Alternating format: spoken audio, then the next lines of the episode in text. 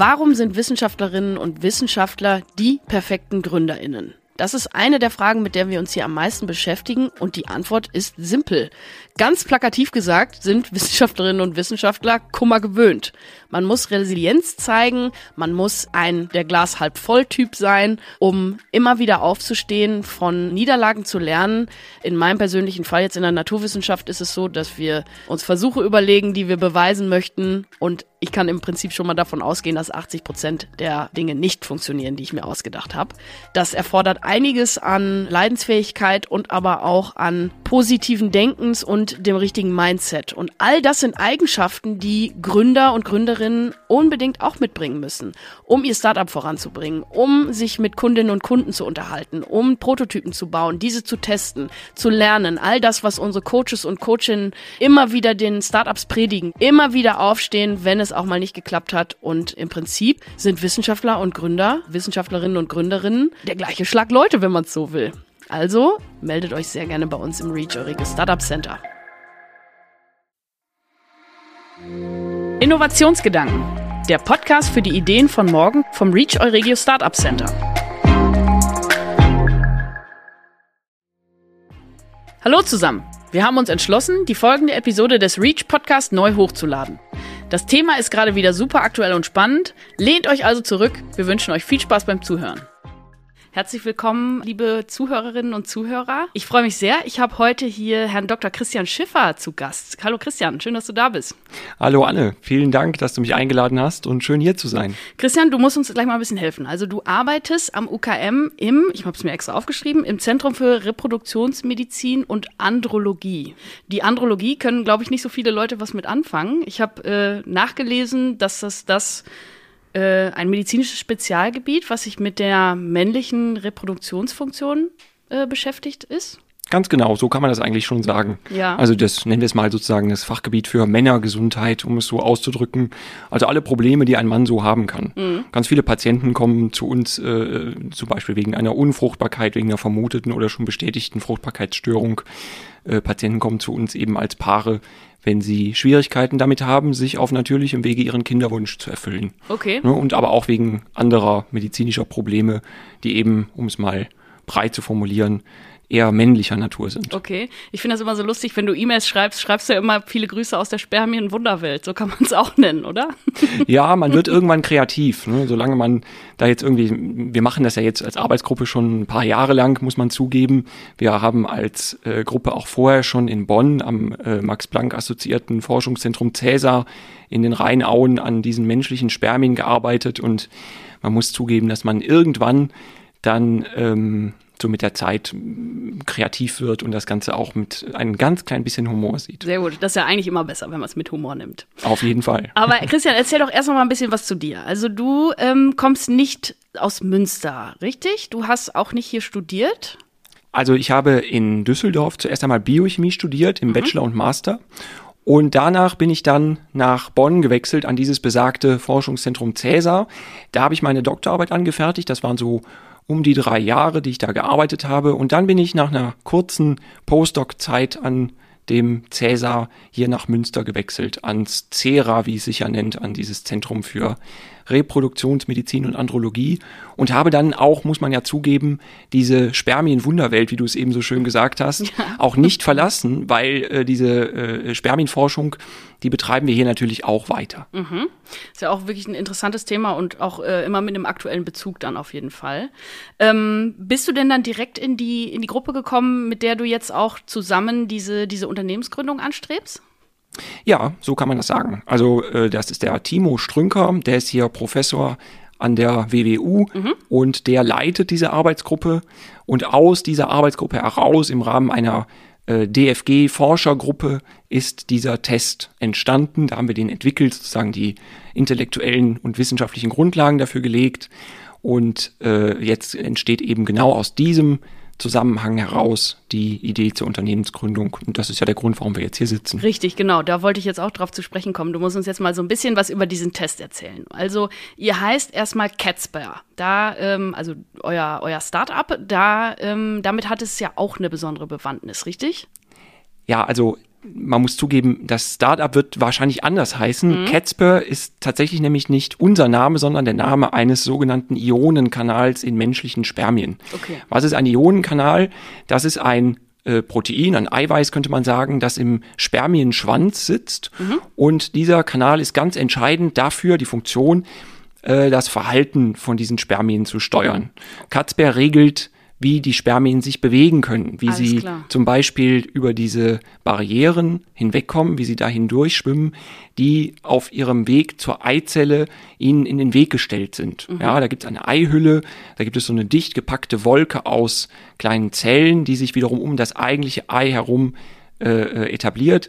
Und genau durch diese Wolke müssen die Spermien hindurchbrechen und dafür brauchen sie diesen Katzbergkanal. Alles klar. Den gibt es nur im Spermium und nur beim Mann und er ist absolut essentiell für die menschliche Befruchtung. Und genau deshalb beschäftigen wir uns mit diesem Kanal, weil er so ein zentrales Steuerelement in der Regelung des Spermienverhaltens ist. Okay, also wenn es da einen Defekt gäbe, dann würde das mit der ganzen Befruchtung quasi gar nicht klappen. So hast du es wunderschön schon zusammengefasst. Und okay. das ist genau der Grund, warum wir einen Test entwickelt haben, um den Funktionsstatus von diesem besagten Katzberg-Kanal untersuchen zu können. Mhm. Denn das kann man bisher nicht, wenn man als Patient im Moment in ein Zentrum wie unseres kommt und sagt, naja, als Paar haben wir Schwierigkeiten damit, uns einen Kinderwunsch auf natürlichem Wege zu erfüllen. Da könnte vielleicht eine Fruchtbarkeitsstörung vorliegen. So treten dann Paare irgendwann erstmals mit der Reproduktionsmedizin, also mit der Medizin, die sich diesem Kinderwunschproblem widmet, in Kontakt. Mhm. Dann würde man bei einer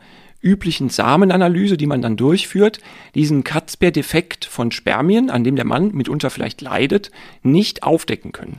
Ah. Und das ist kritisch, denn da sind wir eigentlich schon genau im Kern der Sache, denn der Mann ist unfruchtbar, aber ja. man sieht es seinen Spermien nicht an. Okay. Die Katzbär-Funktion ist von außen nicht zu sehen. Und wie, wie ist das im Moment? Also jetzt ohne eure, das ist ja wirklich eine großartige Innovation dann im Prinzip. Wie ist das jetzt? Also was, was wird jetzt getestet, wenn ein Mann kommt und sagt, ich glaube, ich bin unfruchtbar, es klappt nicht mit dem Kinderwunsch. Was testen die jetzt, äh, wenn die Spermien testen? Also man nimmt ein sogenanntes Spermiogramm auf. Ähm, dabei werden Spermienfunktionen untersucht, wie das basale Schwimmen, also dass sie sich mhm. fortbewegen können. Dabei wird untersucht, wie viele Spermien der Mann überhaupt hat. Also mit anderen Worten, ob die Spermienproduktion im Hoden vernünftig funktioniert, innerhalb normaler Parameter funktioniert. Mhm. Gibt es so Grenzwerte, die äh, in Zusammenarbeit mit der Weltgesundheitsorganisation festgelegt werden und äh, sobald man dann diese Grenzwerte unterschreitet, zum Beispiel was die Spermienanzahl oder die Anzahl motiler, beweglicher Spermien angeht, oder auch wenn zu viele Spermien, die deformierte äh, äh, Erscheinungsbilder haben, also mhm. die seltsam geformt sind, die zwei Köpfe haben oder zwei Schwänze oder sowas, das gibt es alles. Wenn solche äh, Probleme vermehrt auftreten, dann gilt irgendwann dann ein Mann als klinisch auffällig oder eben dann als unfruchtbar. Okay. Das wird untersucht. Aber, wie gesagt, unseren Katzberg-Kanal, dem wir uns da schon seit vielen Jahren in der Forschung gewidmet haben, auf grundlagenforscherischer Ebene mhm. und für den wir jetzt diesen Test entwickelt haben, diese Katzberg-Funktion, die sieht man in diesem normalen Spermiogramm, in dieser Samenanalyse nicht. Mhm. Spermien ohne funktionsfähigen Katzberg-Kanal können ganz normal schwimmen und die sind auch vorhanden. Das ah. heißt, weder Produktion noch diese sogenannte basale Motilität, diese, dieses, dieses normale Spermienschwimmen, werden durch eine Katzper-Dysfunktion beeinträchtigt. Ach krass, aber das heißt ja, das ist ja, ja doch doppelt schlimm. Also es ist ja wie so ein Wolf im Schafspelz. Also man sieht nicht, dass die vielleicht beeinträchtigt sind, das könnt ihr dann aber mit eurem Test nachweisen jetzt. Richtig, genau. Und das ist, da sind wir ja sozusagen in einer privilegierten Lage, ähm, das ist im Moment vollkommen konkurrenzlos. Es gibt einfach keinen Test am Markt, der das könnte. Mhm. Wenn wir die Katzbär-Funktion im Labor untersuchen, dann tun wir das mit unglaublich aufwendigen, rein der Wissenschaft vorbehaltenen Methoden, mhm. die man unmöglich in der Diagnostik etablieren kann. Äh, die teilweise Laufzeiten im Bereich vieler Stunden haben, bis man endlich zu einem Ergebnis kommt. Mhm. Und das war der Grund, warum seit so vielen Jahren zwar bekannt ist, dass der Katzberg-Kanal entscheidend ist für die Befruchtung, mhm. aber sein Funktionsstatus im Rahmen der Routinediagnostik einfach nicht untersuchbar ist. Mhm. Äh, weißt du, ob das oft vorkommt, dass die Katzberg-Kanäle defekt sind bei, bei Männern, die mit Unfruchtbarkeit zu kämpfen haben? Ja, das ist eine sehr gute Frage. Und äh, diese Frage kann man tatsächlich jetzt erst so, kann man anfangen, diese Frage zu beantworten, äh, wenn man auf unsere eigenen Studiendaten blickt. Denn mhm. alle Katzbär-defizienten Patienten, also die von so einem Funktionsdefekt in dem Protein betroffen sind, die man bisher aus der wissenschaftlich-medizinischen Literatur kennt, waren im Prinzip Zufallsfunde. Man konnte eben nicht danach suchen. Ja, das denke ich mir nämlich. Also. Ganz genau so ist es. Und das können wir jetzt erstmals. Und wenn wir auf die Daten unserer Pilotstudie blicken, dann scheint es so zu sein, dass so um die anderthalb bis zwei Prozent der Männer, die mit einer Fruchtbarkeitsstörung bei uns auftauchen, von diesem Defekt betroffen sein könnten. Ach, Wahnsinn. Also es ist mal wieder ähm, eins ein Paradebeispiel dafür, dass äh, Grundlagenforschung in die Anwendung gebracht werden und äh, dass die Menschheit, in dem Fall die Männerwelt und natürlich auch die Frauen, aber wirklich was davon haben und dass den, den, ja, der Leidensdruck gemindert wird bei den, bei den Paaren, die sich ein Kind, äh, Kind wünschen und keins bekommen können. Ja, da kann man jetzt schon irgendwie ganz instinktiv eine ganz differenzierte Antwort geben. Mhm. Denn zum einen, es ist tatsächlich ganz im Gegenteil äh, der Fall, dass die Frauen ganz besonders viel davon haben. Denn man darf eins nie vergessen, wenn ein Paar wegen eines nicht erfüllbaren Kinderwunsches medizinische Hilfe in Anspruch nimmt, ja. dann trägt im Prinzip die Frau das gesamte medizinische Risiko und muss alle medizinischen Behandlungen, Therapiestrategien über sich ergehen lassen. Ach ja, klar. Im Prinzip es gibt natürlich Ausnahmen, wo man dann von besonderen Spermiengewinnungsverfahren zum Beispiel redet, etc. Mhm. Aber in ganz vielen Fällen ist es im Prinzip so, dass der Mann einfach eine Samenprobe abgibt. Mhm. Und die Frau hingegen, der werden dann im, im Grenzfall sogar Eizellen chirurgisch entnommen. Also es ist ganz schrecklich irgendwie. Und mhm. wenn man dann eine differenzierte Diagnostik anbieten kann und bei einem solchen Paar nicht nur früh, sondern auch äh, medizinisch detailliert aufschlüsseln kann, dass es ein Problem gibt und genau welches Problem es gibt, dann kann man dem Paar sofort eine maßgeschneiderte Therapieoption anbieten. Mm. Und davon hat die Frau sehr, sehr viel. Stimmt. Denn sie muss dann zwar Behandlungsrunden über sich ergehen lassen, wenn das Paar eben ein Kind haben möchte, auf natürlichem Wege oder ein leibliches Kind, muss man sagen. Ja, das stimmt. Aber es sind dann nur noch Behandlungsrunden, die eine Chance auf Erfolg haben. Ja. Und nicht diejenigen Behandlungsrunden, die von vornherein zum Scheitern verurteilt sind, in die man aber solche Paare, bei denen der Mann eine Katz-per-Dysfunktion hat, ganz häufig einschleust, mhm. weil man es nicht erkennt, weil man es nicht besser weiß und, das ist das Tückische, was wir ja eben schon besprochen haben, weil die Spermien in ganz vielen Fällen vollkommen normal aussehen. Das und ist das Tückische, ja. Ganz genau mhm. deshalb diese milden Behandlungsformen empfohlen werden, die aber für diese Spermien ungeeignet sind. Mhm. Ich habe dann jetzt noch eine Frage. Wer sind denn dann im Prinzip eure Kunden? Also wer hat was von diesem Test? Also die Kunden auf der einen Seite, wenn man aus wirtschaftlicher Perspektive auf das hoffentlich zukünftige Produkt schaut, sind Ärzte, sind mhm. Einrichtungen, die äh, solche labordiagnostischen Untersuchungen des äh, männlichen Ejakulats anbieten. Mhm sozusagen die Endkunden, mit denen wir zwar nicht direkt in Kontakt treten, aber an die es natürlich dann am Ende weitergegeben wird, wenn man das so nennen will, sind natürlich die Patienten. Mhm. Und genau die haben da etwas von, und zwar auf zwei Ebenen. Die erste Ebene ist, man kann mit diesem Test eine Früherkennung einer männlichen Unfruchtbarkeit durchführen.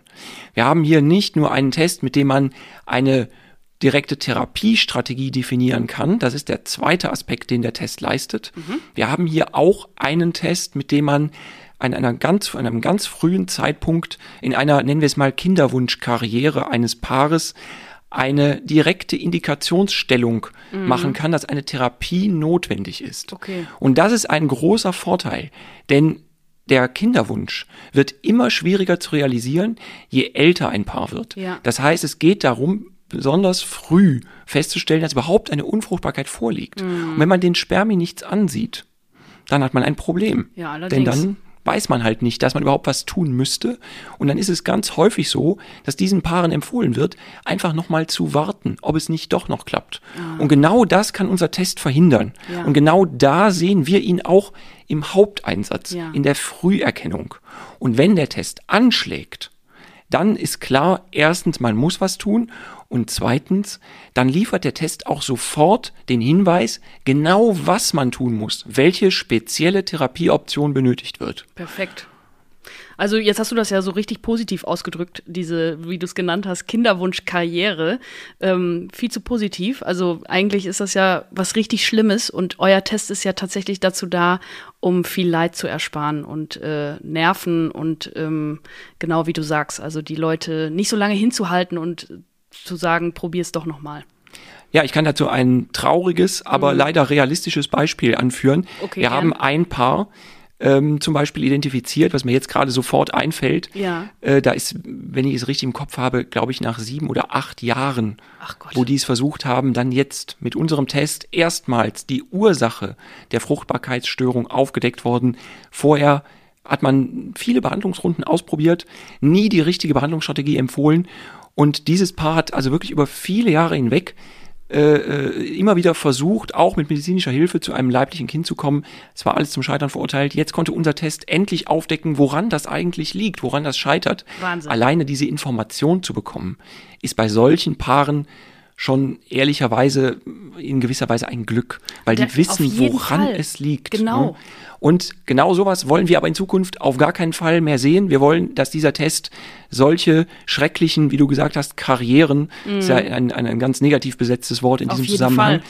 dass sowas komplett verhindert wird. Denn wenn man unseren Test möglichst schon bei der Erstkonsultation äh, äh, als äh, sozusagen als Ergänzung zum ganz klassischen üblichen Spermiogramm anbietet, mhm. dann kann man genau das verhindern, dass man nämlich erst nach Jahren mal dahinter kommt, woran es eigentlich gescheitert ist, also mitunter erst dann dahinter kommt, wenn es irgendwann zu spät ist, wenn mm. es für die Frau eben aufgrund des nun mal fortschreitenden Alters mm. immer schwieriger oder sogar irgendwann fast unmöglich werden die könnte. Die berühmte biologische Uhr? Ganz genau, die tickt nämlich immer weiter und es wird mit der Zeit immer, immer schwieriger. Und darum, wie gesagt, ganz früh diesen Test durchführen, mm. diese Früherkennung machen. Wenn alles okay ist, umso besser. Wenn der Mann betroffen ist, weiß man sofort, dass man etwas tun soll und genau was man tun soll. Mhm. Weißt du, ähm, ja, nee, also ich wollte erst sagen, ähm, dann hoffen wir mal, dass das demnächst zum, zum Standard gehören wird, euer Test. Also, Christian, das ist alles wirklich, wirklich großartig, was du, was du da berichtest. Ich bin ähm, wirklich begeistert von euch und eurem, eurem Thema. Kannst du einmal diesen Test für uns ganz kurz beschreiben? Kann man das so einfach ähm, runterbrechen, wenn ihr jetzt eine, eine Spermaprobe bekommt in eure Wunderwelt? Was macht ihr damit? Wie läuft das ab? Ja, also wenn man normalerweise die Funktion eines Ionenkanals, wie diesem Katzbeck-Kanal, im Labor untersuchen will, mhm. dann steht man vor einer wissenschaftlich ganz guten Herausforderung. Ja, ja das ist eigentlich überhaupt nicht einfach. Mhm. Aber unser Test macht es extrem einfach. Man nimmt einen winzig kleinen Teil der Spermienprobe. Also wir reden hier wirklich von einem so kleinen Bruchteil, dass es in den aller, allermeisten Fällen hundertprozentig kompatibel ist mit den sonstigen Untersuchungen, die man für ein Spermiogramm äh, durchführen muss und dass der Mann eben keine zweite Probe abgeben mhm. muss, sondern man das alles mit einer Probe machen kann. Sehr gut. Also man nimmt einen winzig kleinen Teil dieser Probe und mischt diesen Teil mit einer speziellen Testlösung. Mhm. In dieser Testlösung sind bestimmte Wirkstoffe, bestimmte chemische Bedingungen realisiert, die dazu führen, dass diese eigentlich molekular ganz, ganz komplexe Funktion des Katzberg-Kanals umgewandelt wird mhm.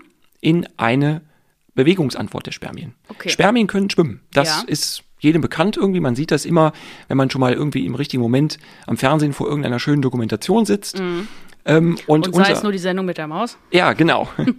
und unser Test macht einfach Folgendes. Wenn es mit diesem Kanal alles in Ordnung ist, wenn dieser Kanal funktioniert, dann hören die Spermien nach einer gewissen Zeit in unserer Testlösung auf zu schwimmen. Aha. Die sterben in Anführungszeichen. Sie sind wahrscheinlich nicht wirklich tot, aber sie hören auf zu schwimmen. Okay. So. Und wenn mit dem Kanal etwas nicht in Ordnung ist, wenn der Mann also an diesem besagten Katzber-Defekt leidet oder zumindest eine schwergradige Störung dieser Kanalfunktion hat, mhm. dann schwimmen die Spermien einfach weiter. Okay, also ihr habt dann quasi, büßen die ihre Motilität ein und ihr habt dann einfach erstmal so eine Ja-Nein-Antwort.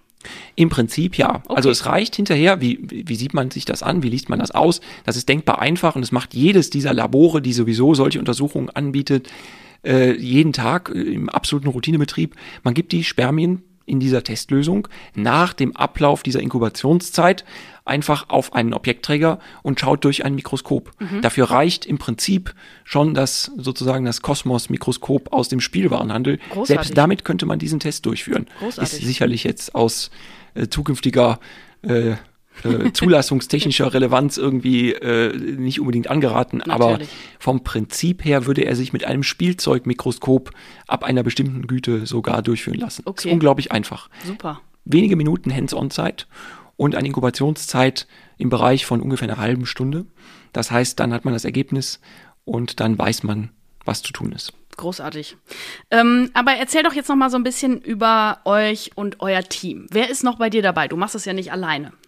Ganz genau. Das würde auch gar nicht funktionieren. Zuerst mal muss man eins vorweg sagen, diese Arbeit an diesem Test jetzt, dieses Projekt, was daraus entstanden ist, dieses Gründungsvorhaben, all das steht sozusagen auf den Schultern von jahrelanger Arbeit. An diesem Kanal arbeiten wir als Arbeitsgruppe in verschiedenster Besetzung äh, im Prinzip seit ungefähr zehn Jahren oder noch länger. Ja, das glaube ich. Es ist jetzt nicht einfach so, wie es jetzt gerade runtergebrochen wurde. Ihr gebt mal eben den Puffer da drauf und dann schwimmen die nicht weiter. Da hängt natürlich ähm, alles Mögliche dran und wahnsinnig viel Arbeit, das denke ich mir.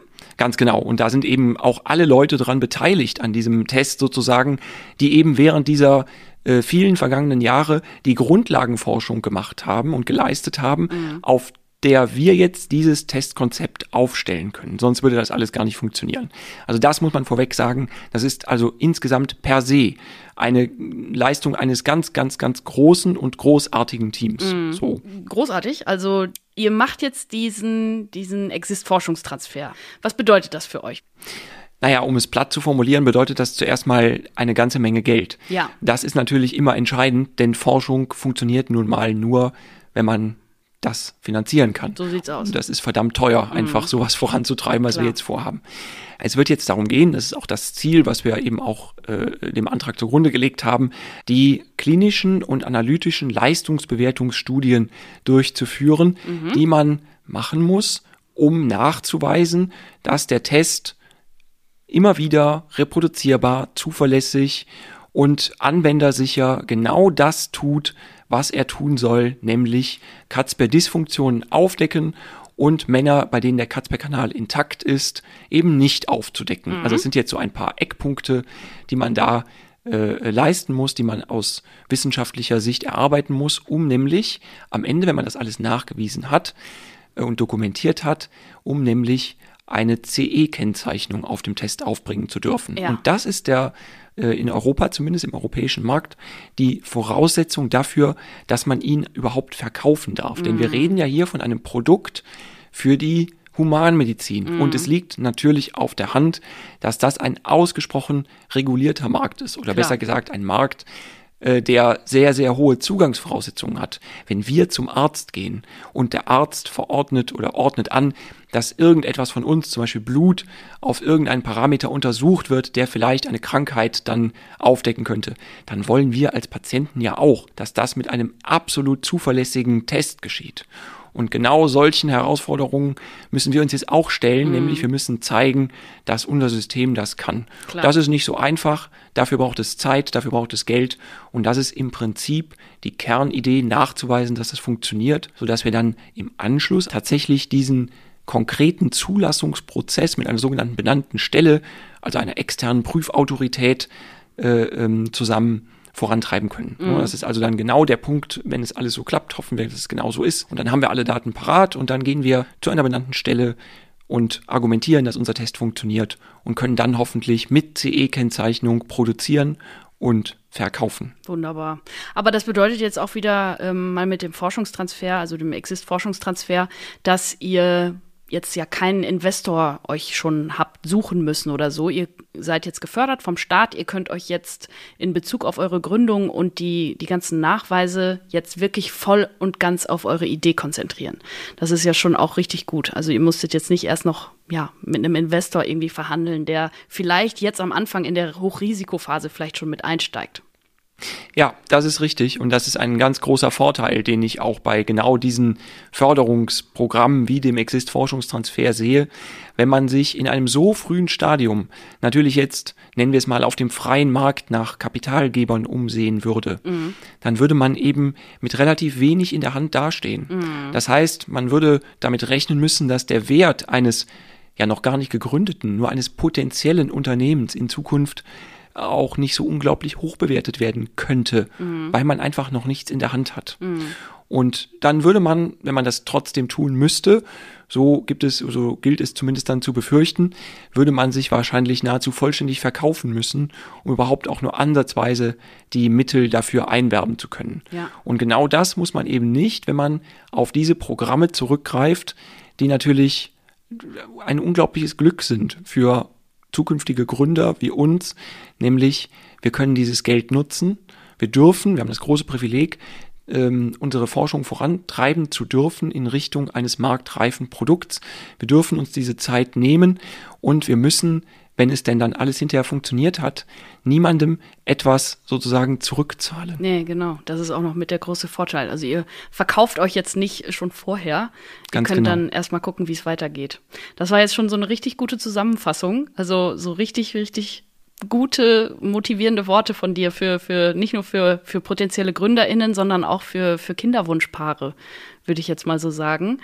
Hast du noch ähm, jetzt so zum Abschluss einen, eine Nachricht oder irgendwas, was du anderen potenziellen GründerInnen vielleicht auch aus dem Bereich Medizin mitgeben möchtest? Also ich glaube, das Wichtigste, was man tun sollte, wenn man eine gute Idee hat, ist, an dieser Idee dran zu bleiben. Und das ist auch ein Appell an mich in der Zukunft, jetzt in den nächsten Monaten und auch wahrscheinlich in den nächsten Jahren und an das gesamte Team, was sich da zusammengefunden hat. Denn es gibt immer wieder Punkte, durch die man sich durchbeißen muss. Ja. Und man muss auch sagen, dass es auch nicht einfach ist, einen Exist-Antrag auf die Beine zu stellen. Das kostet eine Menge Mühe und Arbeit. Und ich glaube, das Allerwichtigste ist, wie schon gesagt, dran zu bleiben, sich durchzubeißen, diesen Aufwand nicht zu scheuen, an den eigenen Ideen festzuhalten. Ich hoffe, dass es bei uns eben zum Erfolg führen wird. Ich bin da zuversichtlich, drücken wir mal alle die Daumen. Ähm, und dann ergänzend dazu, dass man sich möglichst früh Hilfe sucht. Entweder bei Leuten, die sowas schon mal gemacht haben, oder eben, und das halte ich sozusagen dafür die allerbeste Idee, bei euch. Dann kann man den Ball nämlich einfach nur zurückspielen. Ihr leistet ja hier eine ganz, ganz großartige Arbeit darin, nicht nur zu zeigen, was man überhaupt machen kann, nicht nur zu motivieren, dass man es machen sollte, sondern auch sozusagen die Antragsteller an die Hand zu nehmen und durch diesen Vorgang hindurch zu begleiten. Dann auf Dinge hinzuweisen, die man besser tun sollte und vielleicht besser nicht tun sollte und damit eben die Erfolgschancen auf allen Ebenen einfach deutlich äh, steigern könnt. Und diese Arbeit, die ihr hier macht, die sollte man dann ganz egoistisch, muss man schon fast sagen, aus der Gründerperspektive heraus auch in Anspruch nehmen. Die sollte man nutzen.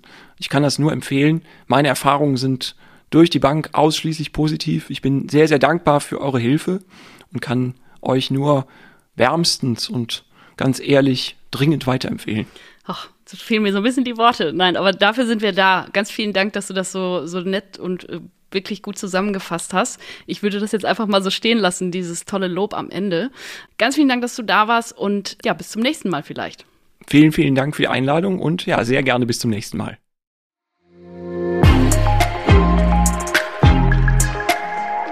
Der Reach Podcast. From Science to Startup.